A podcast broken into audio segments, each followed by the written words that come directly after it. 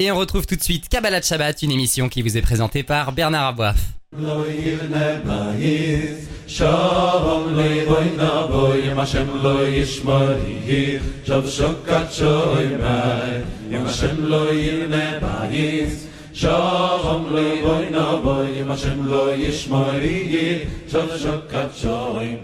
Bonjour à tous, Bernard Aboif au micro et on se retrouve pour Kabbalah Shabbat, un Kabbalah Shabbat exceptionnel pour euh, un moment exceptionnel dans l'année. On parle même des fêtes euh, solennelles.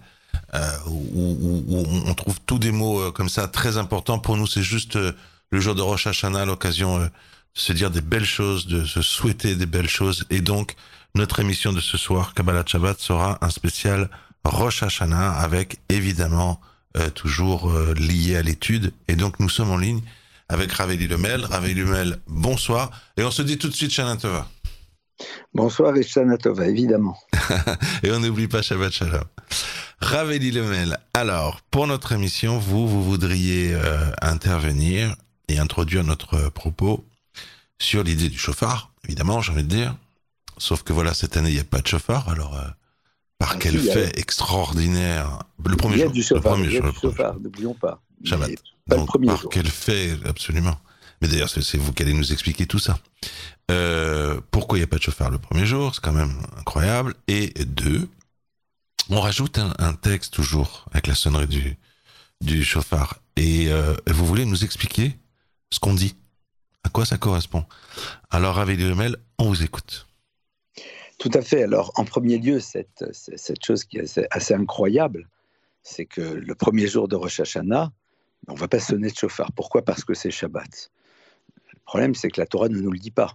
Le texte de la Torah euh, ne dit pas euh, vous, ne sonnerez pas de chauffard le Shabbat. Euh, or, on n'en on sonne pas. Et, et pourquoi?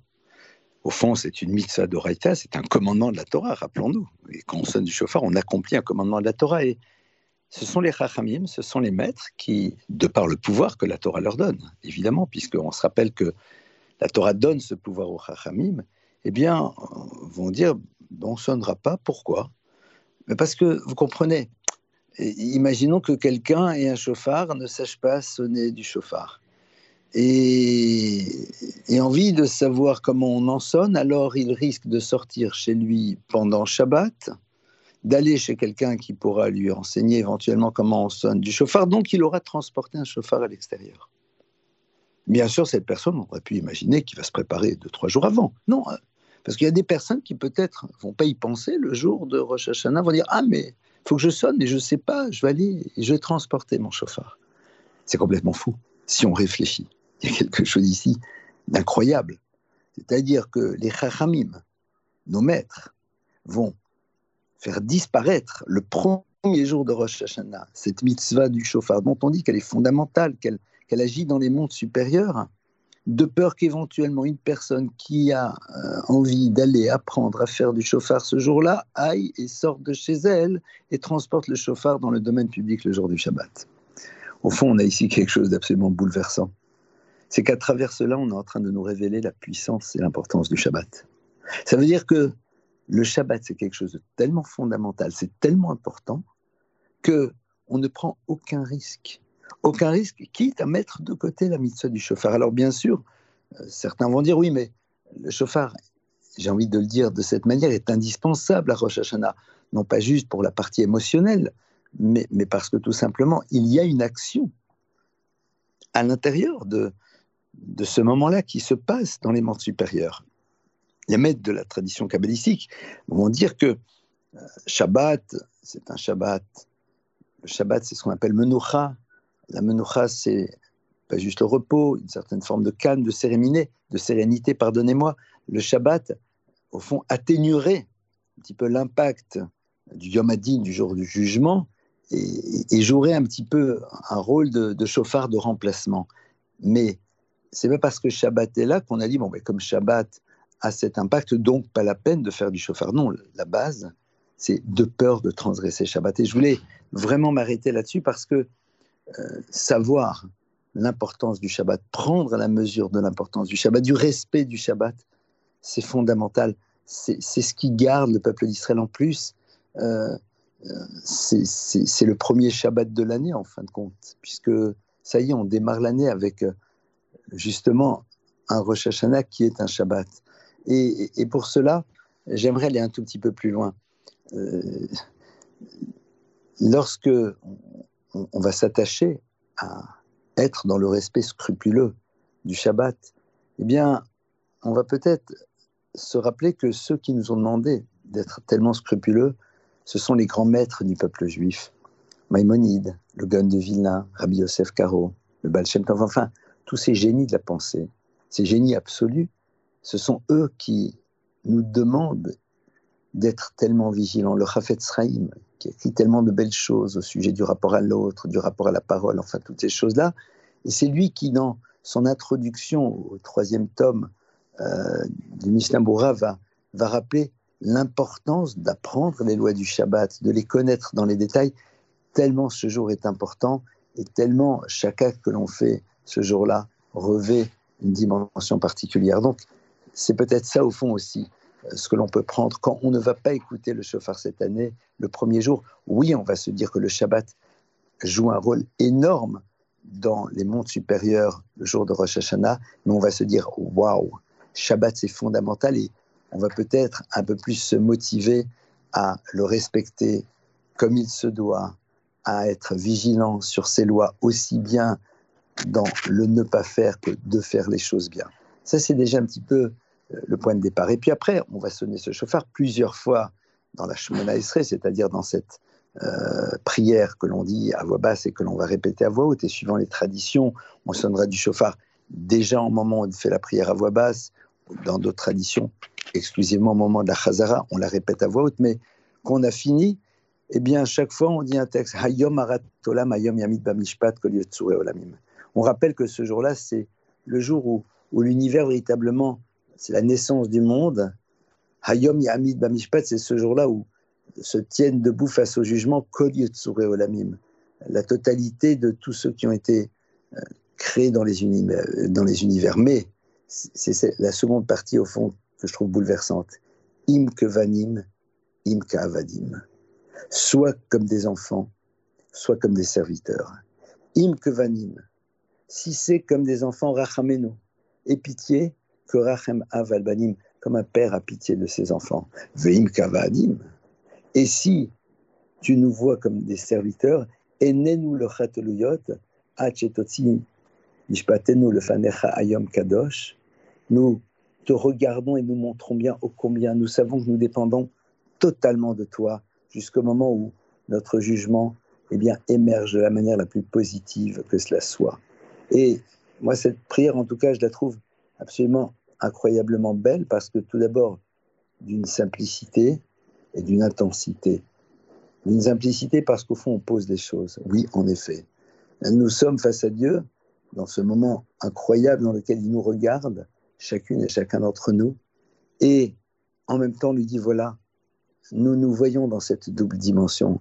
Nous sommes à la fois tes enfants et en même temps ceux qui sont là pour te servir alors on attend quelque part ce, double regard. On lui dit si, si c'est avant tout l'enfant que tu regardes, alors on a pitié de son enfant. Pourquoi? Ben Parce que tout simplement, un enfant, quand il fait une bêtise, c'est soit il fait pas exprès, ou alors pour exprimer quelque chose, ou parce qu'il n'a pas encore compris l'importance, ou parce que c'est sa manière à lui de faire passer un message, que sais-je. Mais même si c'est l'expression d'une révolte, c'est parce qu'il y a un lien vous savez, c'est comme ces personnes qui, qui sont sans arrêt dans cette, entre guillemets, opposition à Dieu, mais qui quelque part sont en dialogue permanent avec lui. Et puis aussi, Kavadim, alors on est des serviteurs, mais un serviteur, il sait très bien que, mais il dépend complètement de son maître, il n'a pas d'indépendance. C'est le maître qui va lui donner la possibilité de. Et, on demande à Hachem d'avoir ce double regard par rapport à nous. Il y a ici donc quelque chose de très puissant que nous sommes en train de dire, je pense que même si ces passages sont chantés de différentes manières, évidemment suivant les traditions, ils sont suffisamment clairs et simples, non pas dans le sens de simple, simpliste, mais simple, c'est-à-dire dans une forme de simplicité qui est tellement belle, pour pouvoir s'arrêter et réfléchir véritablement au dialogue que nous sommes en train d'avoir avec le Créateur. J'ai presque envie de dire que le chauffard qu'on vient de sonner serait comme un petit peu, entre autres, bien sûr, parce que le chauffard, c'est beaucoup de choses, une forme de, sonnette sur laquelle on appuyait, quelque part dans lequel on demande à Dieu de nous ouvrir la porte, et quand la porte s'ouvre, on se présente, on lui dit, nous savons très bien où nous nous trouvons, nous savons très bien quel jour nous sommes. Alors tu sais, on est tes enfants, on est tes serviteurs, et là, on nous parle. C'est, je crois, ce rapport très simple, très direct, très authentique, qui doit être, autant que faire se peut, présent chez nous au moment de Rosh Hashanah. Voilà un petit peu ces deux éléments que je voulais partager avec vous. Tout d'abord, comme on vient de le voir, l'importance capitale du Shabbat. On a mis de côté le chauffard parce que Shabbat, c'est un moment fondamental. Et ça, essayez vraiment, chacune et chacun d'entre nous, de ne pas faire du Shabbat juste un moment de rencontre, un moment de table, un moment sympathique, mais aussi un moment d'élévation dans tous les domaines. Et puis après, se retrouver avec ces mots que l'on va prononcer donc cette année, le second jour de Rosh Hashanah, après cette sonnerie du chauffard, dans laquelle on, on réinstalle, on installe, on renforce, on raffermit la relation que nous avons avec le Créateur de l'univers. Hachem nous donne la force, non pas juste de l'exprimer, chacun de sa manière, mais de le vivre pleinement pour que cela soit source d'épanouissement, de sérénité et surtout de construction pérenne dans une excellente santé avec toutes celles et tous ceux qui sont autour de nous et surtout tout le club d'Israël. Raveli Lemel, est-ce qu'on dit aussi que le, le Rosh Hashanah, comme on le dit, je crois, euh, pour Kippour, est un Rosh Hashanah Gadol parce que c'est un, un, un, Shabbat? C'est-à-dire, cette année, c'est encore plus important dans le droit fil de ce que vous venez de nous dire? Très sincèrement, ma réponse, c'est je l'ignore. Ce qui est sûr, c'est qu'il y a une double gdusha, parce que vous savez, il y a une double sainteté, parce que les fêtes juives, eh bien, c'est nous qui leur donnons leur, leur, caractère sacré, puisque le verset nous dit voici les fêtes que vous appellerez, d'accord? Et, et l'agma nous dit euh, que vous appellerez, vous avez, c'est vous qui les fixez. Quelque part, c'est comme si le calendrier cosmique se mettait en place à travers le fait que eh bien, nous avons dit c'est à cette date que sera la fête. Alors, la date est donnée par la Torah, mais le calendrier lunaire, il est établi à un moment par l'humain. C'est lui, avec le Bedin, qui disons c'est Rosh Chodesh. Et par contre, la sainteté du Shabbat, c'est celle qui nous est révélée, qui nous arrive. Alors, on a ce jour-là cette double dimension. Il y a la fois de cette Kudusha, de cette sainteté qui provient du Créateur de l'univers et de celle que nous sommes capables de générer par nous-mêmes, une forme d'harmonie très très puissante et très belle. Raveli Lemel, je vous remercie. Je vous souhaite Shabbat Shalom. Et euh, je l'ai mis en premier. et euh, de très belles fêtes euh, de, de, Rosh Hashanah et Shana Tova. Amen, amen, à vous de même. Shabbat Shalom, Shana Tova, pour toutes les auditrices et tous les auditeurs et pour tous les membres du clan d'Israël, Bezrat Hashem.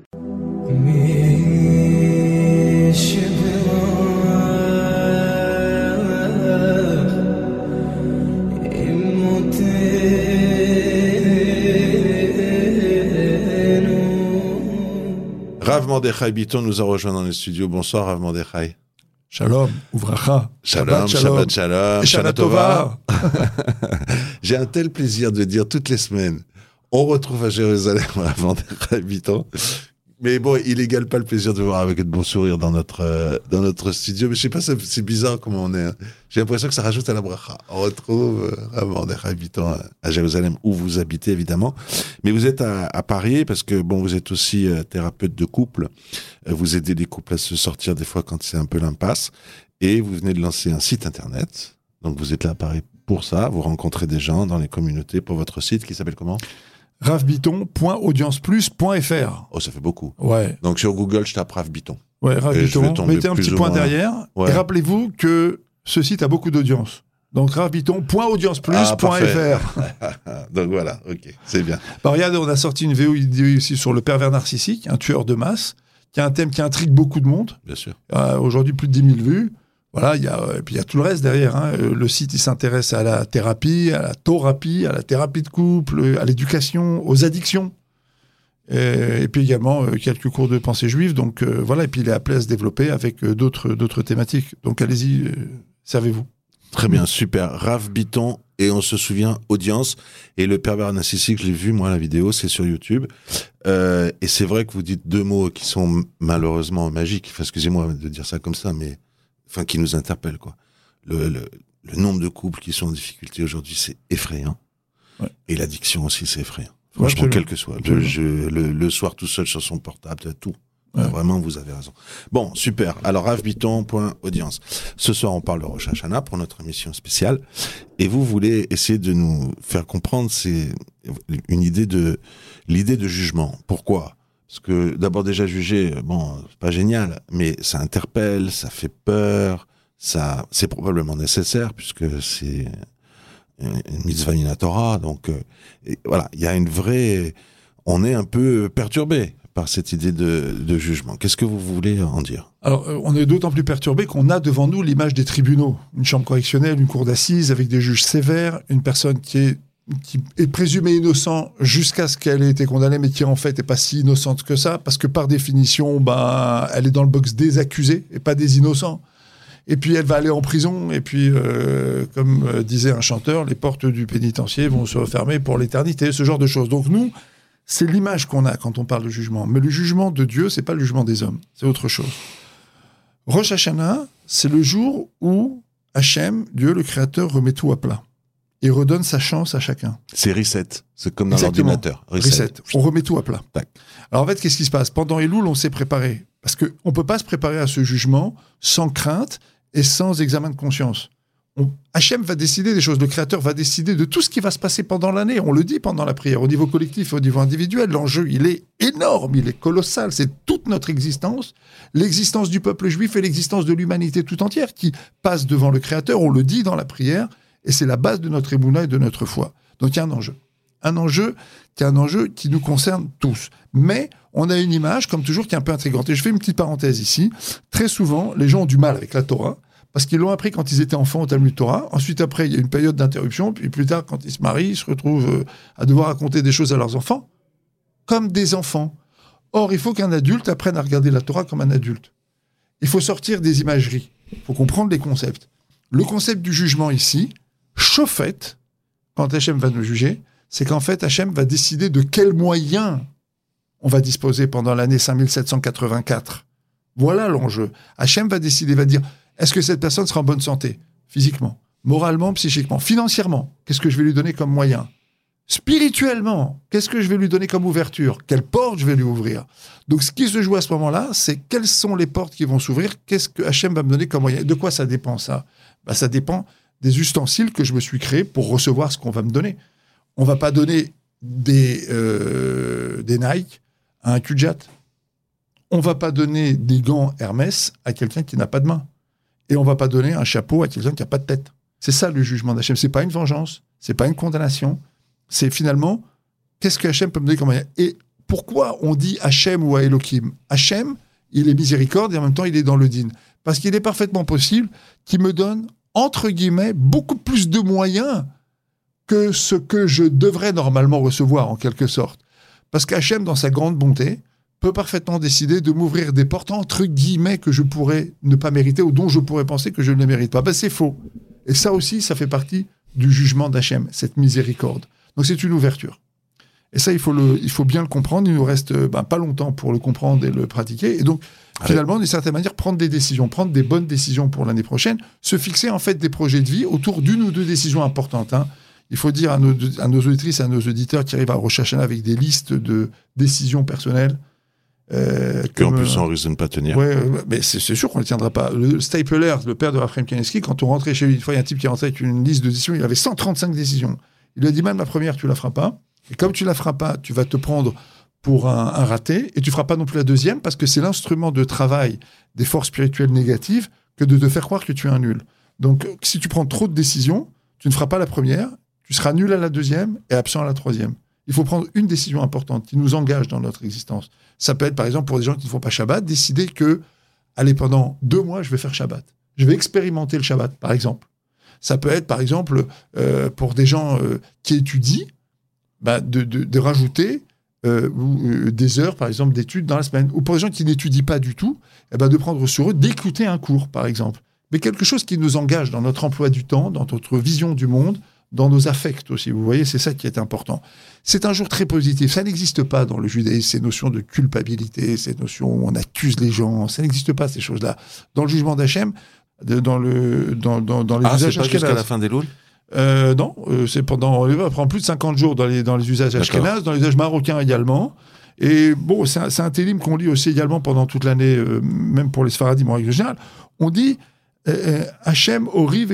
Hachem est ma lumière et ma délivrance. Et les Mefarshim, les commentateurs disent Ori, c'est ma lumière, c'est Rosh Hashanah, Ishi, ma Oh. délivrance, c'est Kippour. Alors, pourquoi on compare Rosh Hashanah à la lumière? Il y, a, trois, occurrences clés hein, dans notre calendrier, on parle de lumière. Il y a ici, à Rosh Hashanah, tous les Shabbats, on allume la lumière, et à Hanouka. À Hanouka, on allume une lumière, il faut la regarder, on ne peut pas l'utiliser. À Shabbat, on l'allume, il faut l'utiliser. C'est pour pas se marcher sur les pieds, c'est pour le Shalom Bayit. Et en fait, la lumière de Rosh Hashanah, c'est la conjonction des deux. C'est une référence, c'est comme les lumières de Hanouka, apprendre à se créer des références. Quelles sont les vraies références Pas des, références à géométrie variable. Et en même temps, apprendre à utiliser ces références comme pour Shabbat. Donc, Rosh Hashanah est appelé la lumière. Cette capacité à, à comprendre qu'il y a des références chez nous, dans la Torah, il y a des références. Ouais, Hachem nous a donné des références. La Torah nous donne des références morales, humaines, psychologiques, sociales, etc. C'est ce qui nous conduit après à pouvoir nous délivrer à Kippour, où là, on arrive, on fait Teshuvah, et on dit à Hachem, on accepte aujourd'hui de faire Teshuvah, on prend sur nous de faire Teshuvah, on prend sur nous de se renouveler. C'est intéressant le mot Teshuvah. Le mot Teshuvah, c'est Tashuv, ramener, et He, la lettre He. Dans le nom de Dieu, il y a quatre lettres. Yud, Ke, Vav, Ke. On, en quelque sorte, le nom de Dieu, c'est, d'après nos sages, c'est le mode d'intervention de Dieu dans le monde. Mais comment Hachem intervient dans le monde? Il intervient parce que les Juifs font des mitzvot. Quand les Juifs s'absentent des mitzvot, il manque des lettres, entre guillemets, dans le nom de Dieu. Il manque de sa présence. Et ben, quand ils font des mitzvot, ils font teshuva, et notamment la mitzvah de faire teshuva, ben, ils ramènent la présence d'Hachem dans le monde. Il ramène le hé. Le hé. C'est-à-dire la, la perfection de cette présence. C'est, c'est, c'est un peu ce qu'on va dire aussi à Hachem à plusieurs reprises. Finalement, t'as qui dans ton monde? Hein? Poutine? Rasputin Bon, il aime bien les juifs, mais pas Prigogine. Il est un peu dangereux. Et t'as qui dans ton monde? T'as- qui? T'as le peuple juif. Tu nous as donné la Torah, et, nous, on fait, on, est avec toi. En fait, nous, on t'a jamais lâché. Et toi non plus, tu nous as, jamais- tu nous jamais lâché. Donc, en fait, en, en prenant sur nous cette mitzvah de Teshuvah et en su- s'unissant à Kippour, Kippour, il y a un potentiel. Rosh Hashanah aussi, c'est que c'est devenu de plus en plus comme ça. Mais à Kippour, il y a un potentiel d'unité extraordinaire. C'est donc millions de juifs qui font Kippour. Ouais. Alors on vient, on dit à Hachem, bah voilà, tu vois, c'est nous ton peuple, on est là. En fait, on t'a pas lâché, toi non plus, tu nous as pas lâché.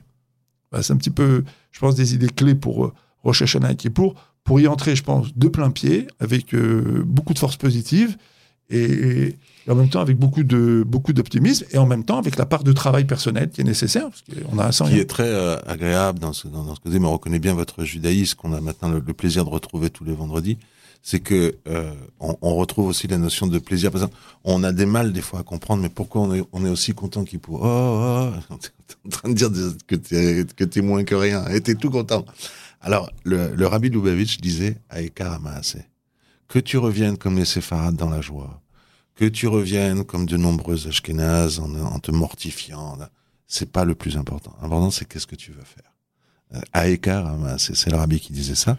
Et je voudrais, sous votre contrôle, préciser, parce que euh, vous, vous nous avez tendu la perche, en fait, prendre sur soi quelque chose. Alors, je voudrais préciser aux auditeurs, c'est pas moi qui parle, c'est vous, vous me dites si j'ai une bêtise. Mais normalement, c'est bon. Euh, allumer les bougies de Shabbat, c'est une mitzvah en soi, et faire Shabbat, c'est une, une autre mitzvah. Absolument. Donc, ne pas s'interdire. Dire, mais non, mais je vais pas allumer les bougies, parce que moi, de toute façon, je sais bien que j'ai- pas le niveau, tout ce qu'on se dit dans ces cas-là. Hmm. Comme vous disiez tout à l'heure, numéro un, tu le fais pas, comme ça, le Yetzirara va faire en sorte que t'en feras aucun. Mm. Euh, mais donc, sous votre contrôle, allu- pour quelqu'un qui est vraiment très, très, pas du tout pratiquant, allumer les bougies le vendredi soir, c'est déjà, d'abord, déjà, ça met une ambiance différente dans la maison, et puis Bien sûr. C'est une mitzvah en Bien soi. d'accord bien sûr. On, on s'interdit pas en disant, Non, mais c'est non, moi, je interdit suis pas une mitzvah. Et ça, c'est très important de, de le dire à toutes celles et à tous ceux qui nous écoutent et qui auraient peut-être pas l'habitude, de, par exemple, d'allumer les lumières de Shabbat ou, ou de faire des mitzvot. Il faut savoir que quantité de gens ont redécouvert leur judaïsme précisément parce qu'ils se sont ancrés sur un geste. Et je vais vous dire, c'est même mieux que ça. Hier soir, j'étais avec un, dans un taxi, le chauffeur était kabyle. Il me dit, nous, on est juifs.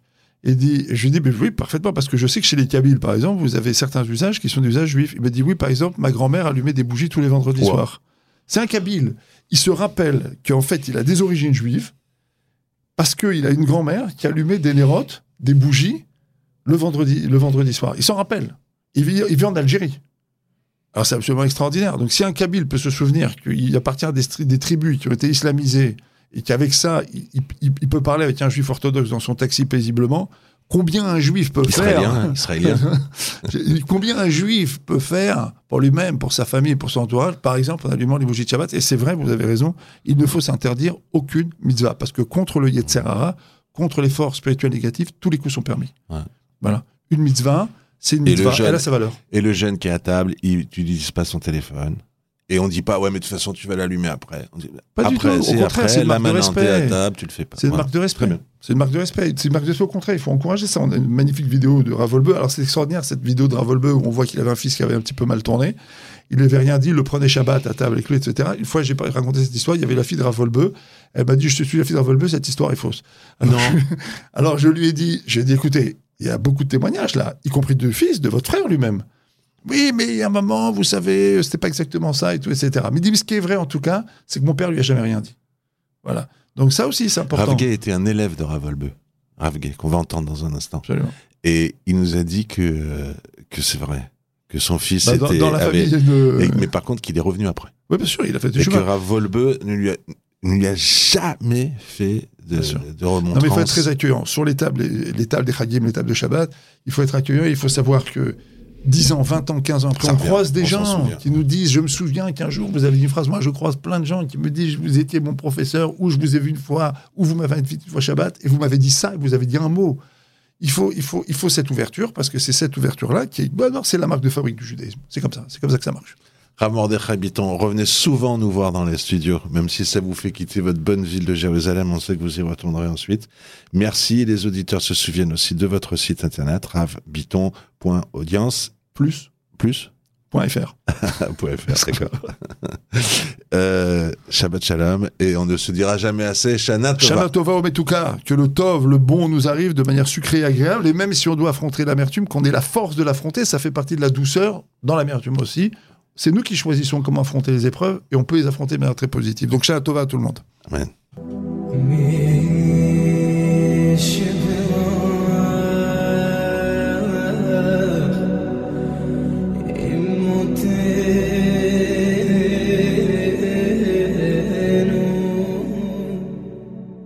Et nous sommes en ligne à présent avec Rav Gay. Bonsoir Rav Gay, Shana Tova.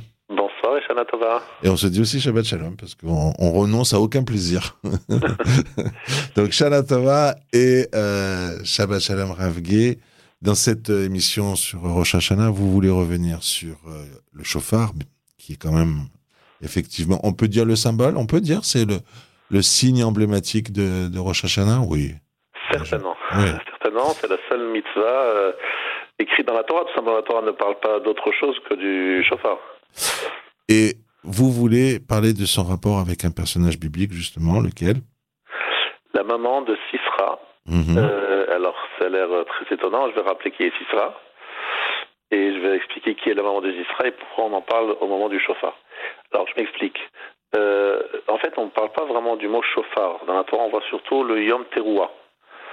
Euh, le jour de la Teruah. Et le mot Teruah, nos sages s'interrogent sur son sens. Qu'est-ce qu'il veut dire? Et on regarde le Onkelos, la traduction araméenne de Onkelos, qui dit Milachon Yevava. Yevava, ça veut dire, ça veut dire quoi Yevava justement? Eh bien, le mot Yevava est utilisé par la maman de Sisra, euh, Vatiyabev M. Sisra, dans le livre de- des juges, lorsque Déborah a fait la guerre contre Sisra, Sisra un grand général, et que miraculeusement la victoire est du côté des Juifs grâce aux prières de Déborah, eh bien, euh, Sisra va, va pouvoir s'enfuir et, il va survivre et il va euh, se rendre euh, sur sa route. Il va passer près de la tente de Yaël.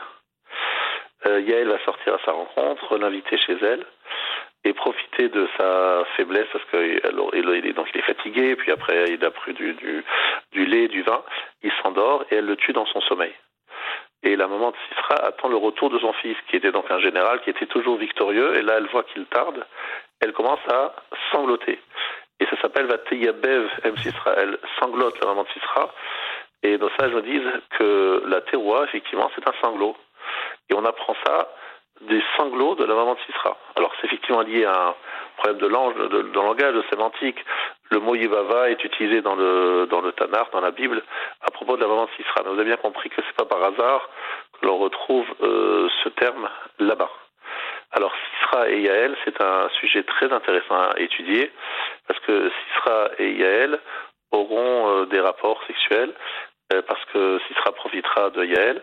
Yael euh, est, est, évidemment n'a pas est consentante, mais elle ne profite absolument pas de cette euh, de cette relation qu'elle subit. elle le subit parce qu'elle veut profiter de la fatigue de son de son de son invité pour le tuer. Donc elle subit toutes sortes de choses et elle le fait pour sauver Israël parce que cet homme est un homme très dangereux et que s'il arrive à, s'enfuir, il risque de, rassembler une nouvelle armée pour menacer Israël.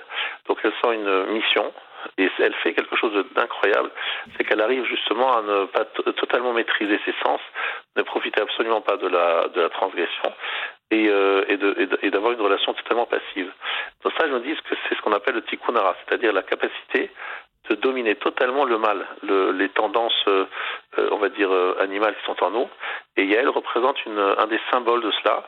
Et le Rama de Pano, qui est un grand kabbaliste, nous dit que un grand kabbaliste italien de l'époque du XVIe siècle, un contemporain du Ramak, Rabbi Moshe Cordovero, nous dit qu'en fait, euh, c'est de là que va naître Rabbi Akiva. Alors pas évidemment, il n'est pas le fils de Yael, qu'on comprenne bien, mais qui est un descendant de Sisra et Yael, parce que cette relation va donner naissance à un enfant, et cet enfant euh, va finalement donner naissance à Rabbi bien plus tard. Et euh, Rabbi Akiva, on sait tous, c'est euh, le symbole de la Torah orale. Donc il y a véritablement une relation tout à fait incroyable entre Sisra et qui, euh, et qui donc la maman de Sisra, elle pleure son fils. C'est une façon de dire qu'un jour viendra et le mal sera totalement maîtrisé. Les hommes pourront totalement maîtriser leurs pulsions et, et, avoir une relation donc totalement désintéressée dans le sens où, dans ce cas précis, le mal c'est Sisra, le général ennemi. Yael c'est la tzadéket, la, femme qui est, vertueuse et qui arrive tout simplement à sauver Israël parce qu'elle se fait ça que pour sauver Israël et elle le fait que dans ce but-là, dans aucun aucun but personnel et elle montre la capacité du peuple juif à faire ce qu'on appelle le tikkun, le tikkun olam, la réparation du monde, en maîtrisant totalement nos pulsions et en les transformant justement, les utilisant uniquement dans le but euh, élevé de sauver Israël et de, sanctifier le nom de Dieu. Et donc la maman de Sisra qui pleure, elle pleure en fait la disparition du mal, et quelque part, le chauffard évoque la possibilité, l'éventualité de la disparition totale du mal. Et en fait, la teroua, teroua c'est le son saccadé du chauffard, euh, la tequia, c'est le son long, et continue, la c'est le son saccadé, rappelle justement euh, le tremblement, la, la, la, la, fragilité du mal. Et justement, le Satan, en écoutant euh, les tequiotes, on dit qu'il faut faire 100 sans son, hein, d'accord, sans son, euh, comme la maman de Sisra qui a eu euh, sans pleurs, sans sanglots, pour rappeler qu'en fait, euh, rappeler au Satan, au, à l'accusateur, qu'un jour viendra et le mal disparaîtra totalement. C'est inéluctable. Et lorsqu'il entend ces sonneries répétées du chauffard, eh bien quelque part le Satan tremble et il cesse de nous accuser parce que ce jour-là, évidemment, c'est c'est un jour de jugement, de rigueur. Donc au départ, il arrive avec tous les dossiers, euh, toutes les accusations contre le peuple juif, c'est le grand procureur. Mais lorsque le chauffard retentit, en particulier la terroir, il se rappelle euh, de ce que je viens de dire, c'est-à-dire que le mal euh, et le Satan va finir par disparaître, et quelque part, il, est fragilisé et brisé. Et donc, c'est comme ça que Hachem se lève du trône de la rigueur pour s'installer sur le trône de la miséricorde, et c'est ainsi, grâce au chauffard, que l'on transforme un petit peu notre jugement, jugement qui a priori pourrait être négatif en quelque chose de très positif. Mais en fait, vous avez bien compris que c'est aussi une façon euh, de secouer le cœur de chaque juif. D'ailleurs, vous voyez comment les, les hommes et les femmes écoutent avec attention et concentration le chauffard, parce qu'au fond d'eux, ils sentent que c'est quelque chose qui annonce euh, la fin de, de, de, des pulsions animales et, et, et donc la médiocrité, la, le fait d'être attiré uniquement par la matérialité et, pas par la spiritualité. Donc le fait de d'entendre le chauffard nous fait réaliser de la fragilité des, des, choses matérielles et, en tout cas des choses matérielles dirigées vers le matérialisme et donc nous font prendre un peu de hauteur.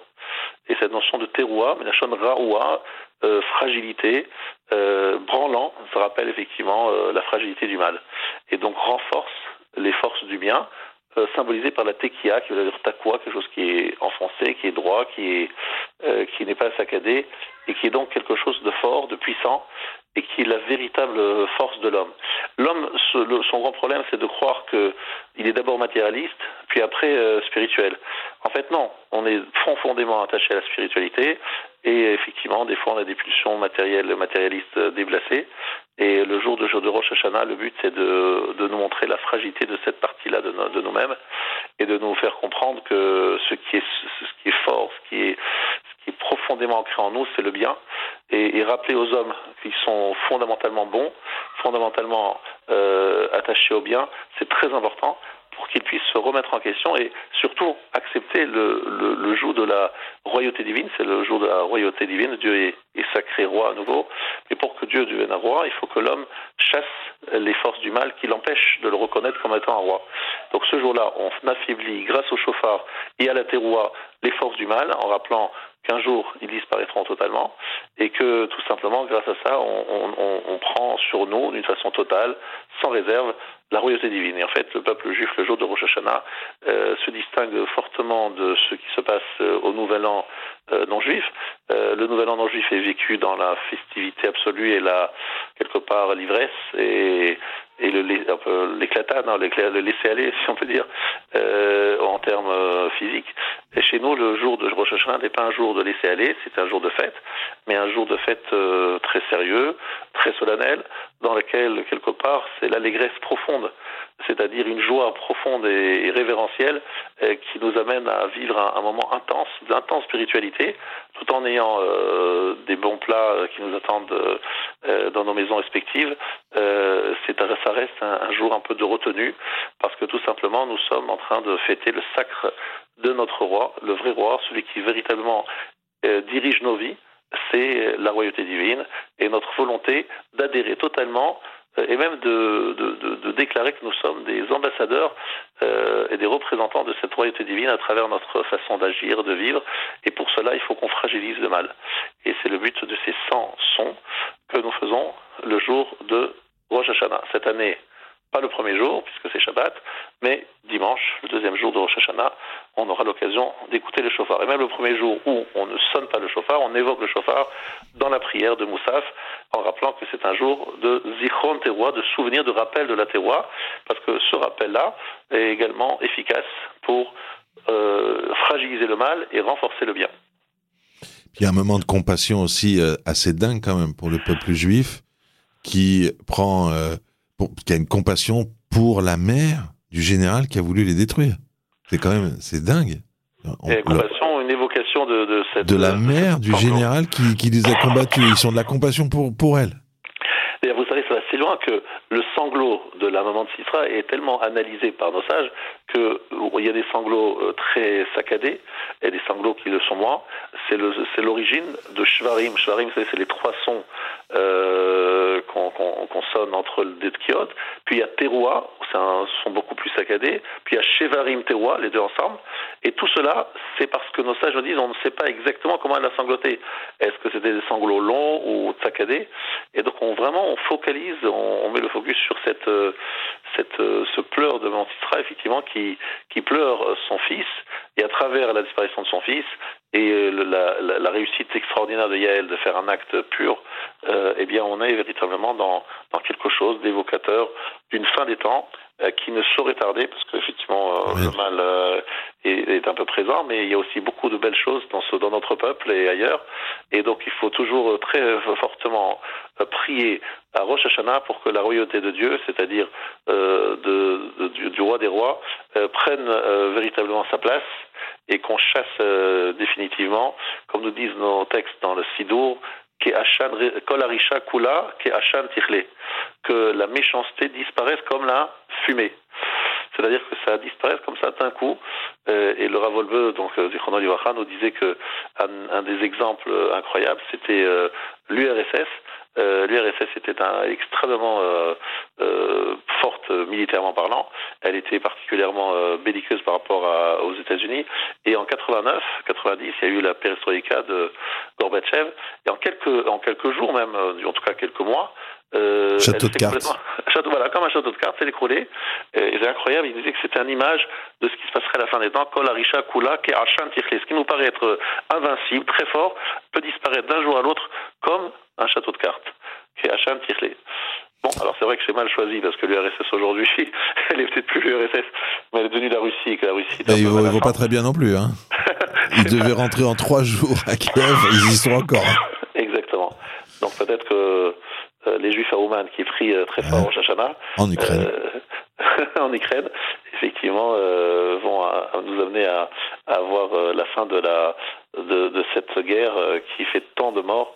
Et nous devons prier pour la paix, évidemment, parmi nous et la paix dans le monde entier, parce que le monde entier est jugé et l'avenir du monde se joue dans 24 heures. Oh.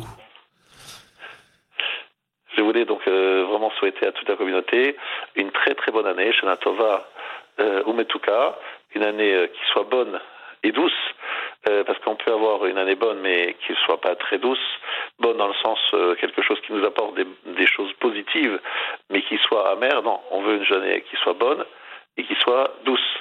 Et je me permets de, rappeler ce que m'a dit le Rav Rosenberg. Je crois que vous étiez proche de ce, de ce rabbin, on allait voir. Il, il m'a dit quelque chose d'extraordinaire. Il m'a dit que la raison pour laquelle on, met le, miel à l'honneur euh, à, Rosh Hashanah, euh, c'est parce que le miel, il a une faculté particulière. C'est que même s'il y a des pattes d'abeilles qui rentrent dans le miel, et c'est le cas en général, il y a des pattes d'abeilles dans, dans le miel. On sait tous que les pattes d'abeilles sont pas cachères, euh, mais lorsqu'elles sont dans le miel, elles se transforment et elles deviennent cachères. Enfin, elles deviennent cachères parce que tout simplement elles deviennent, elles perdent leur leur, euh, leur nature. Elles sont dénaturées euh, par la force corrosive euh, du miel.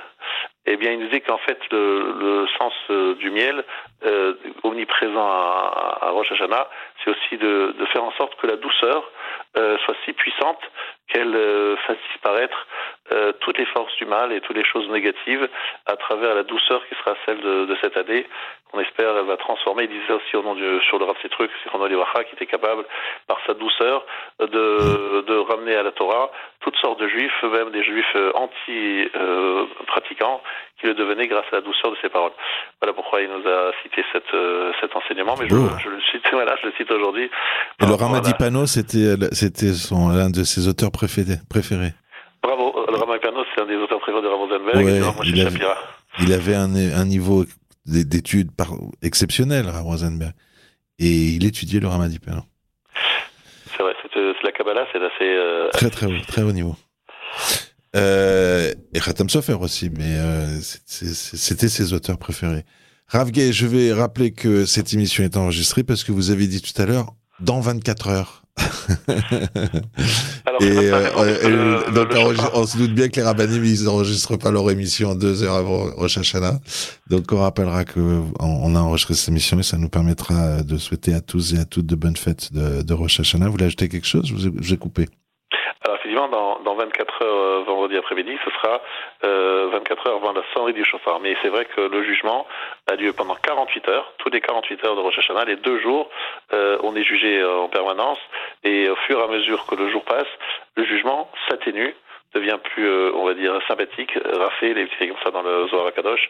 Deuxième jour, le jugement est, est plus, euh, et en particulier, je dis une chose et je termine là-dessus, c'est que le jugement positif du deuxième jour tient, prend compte euh, prend en compte euh, le fait que même si soi-même, nous-mêmes, nous ne sommes pas toujours méritants, mais le fait que nous sommes nécessaires euh, pour euh, des membres de la communauté ou des membres de notre famille, ça peut nous donner la possibilité de passer le jugement le mieux possible par le mérite, non pas de nous-mêmes, mais de ce que nous pouvons faire autour de nous.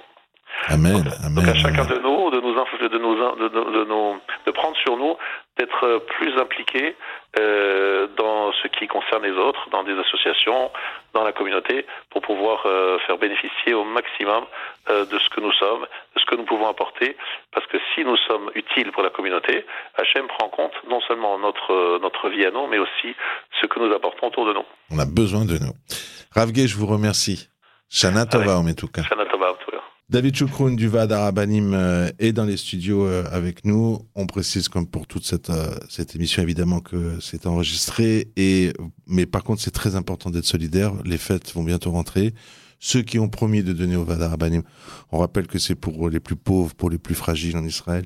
Eh bien, juste avant Rosh Hashanah, il faut il faut faire le chèque ou le virement, etc. Les quelques minutes avant la fête, oh ou tchouva, ou tfila, ou tzedaka, ma'avirin et Xera, la prière, le repentir et la tzedaka, c'est eux qui font passer les mauvais décrets. Et surtout, quand on s'est engagé, euh, on sait que c'est euh, avant Rosh Hashanah qu'on euh, il faut remettre de l'ordre dans toutes ces affaires. Très important. Si on a promis au Vadar Abanim, c'est maintenant. Et si on n'a pas promis, il faut promettre. parce que c'est la tzedaka qui nous sauve de tout, même de la mort. en effet, tzedaka alors, on va donner le numéro de téléphone, c'est le 0800 106 135 0800 106 135 et bien sûr sur notre site www.vadarabanim.org. 0800 106 135 0800 106 135. Voilà, le Vadarabanim vous attend. On a été vraiment, on s'est mobilisé toute la semaine aux côtés de cette grande association israélienne qui fait euh, le, plus. On a entendu Rav Kanievski, le petit-fils de Rav Kanievski. On a essayer de, de, convaincre. Je pense qu'il y a peut-être euh, un seul argument à dire. On peut pas passer les fêtes sans être solidaire avec les autres. D'abord déjà parce qu'on fait plein de prières, on demande plein de choses. Quand on demande des choses, il faut montrer qu'on est capable euh, soi-même de, de, de, donner. Et c'est rien par rapport à la vie, par rapport à tout ce qui nous a été offert.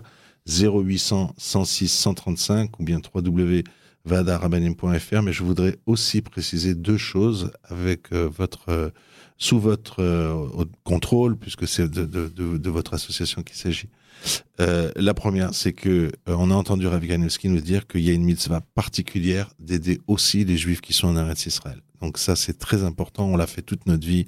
On connaît les Juifs français, on connaît leur lien avec Israël. C'est en plus, c'est on aide, on aide sa communauté, on aide euh, les gens qui sont à côté de nous, mais c'est un autre argument. Et puis, on l'a dit, si quelqu'un s'engage à donner une petite somme de 26 euros tous les mois. Ça permet au Vadas Arabanim d'être serein, d'aller voir les banques, de dire voilà, nous on connaît, parce que bon, y a plusieurs dons évidemment, donc de dire voilà les sommes qu'on attend pour aider cette famille, aider ce monsieur pour son opération, même si c'est cher, etc. ou pour quoi que ce soit. Euh, et il y a un couteau qui a été béni par Rav Kanievski, qui est offert. En effet, un couteau béni par le Rav Kanievski, un couteau en argent qui est une sgoula pour une bonne parnassa, d'utiliser un nouveau couteau à Rosh Hashanah. Et c'est une sgoula pour une bonne parnassa. Alors vous avez l'occasion de recevoir un couteau en argent sur la lame sur laquelle il y a, sur la lame il, y a la bénédiction de Rav La bénédiction du Rav le, gadol, le dernier gadol qui nous a quittés. Voilà, David Choukroun, merci. Shana Tova. Shana Tova, Tova. Et je vous rappelle bien sûr qu'en ce moment même, au côté la Maravi, les grands de la génération prient pour les donateurs du Vada Rabbanim quelques pour heures avant. Hein, pas pour les cadres. C'est pas pour moi le journaliste, c'est pas pour David le pauvre. Écoutez, moi Bedrat aussi, mais c'est pour ceux qui donnent. Moi Bedrat Hachem, j'y serai aussi, et donc ah. euh, je prierai pour toi Bernard oh, spécialement merci, Bien sûr pour tous les donateurs, mais on mentionnera chez les grands de la génération Bedrat Hachem pour tous les donateurs du Vadar Banim quelques heures avant Rosh Hashanah profiter de ce moment exceptionnel. Et de, voilà, et de cette protection. 0800 106 135 0800 106 135 ou bien on se rend sur internet bah, pour donner son nom pour les prières justement www.vadarbanim.org vous pouvez envoyer vos noms via le site et bien évidemment ce sera retransmis Vaad Arabanim, c'est pas dur hein, sur Google, on trouve ça facilement, mais il faut faire attention. Vaad, on met deux A par exemple. Google, il va vous mettre tout ça dans l'ordre. Vaad Arabanim. Euh, bah, c'est à mon tour de vous dire Shabbat Shalom à toutes et à toutes. Je vous retrouve à 18h pour un journal court et qui est enregistré également. Excellente soirée à tous. Shabbat Shalom. Yirne bayis Shalom loy boy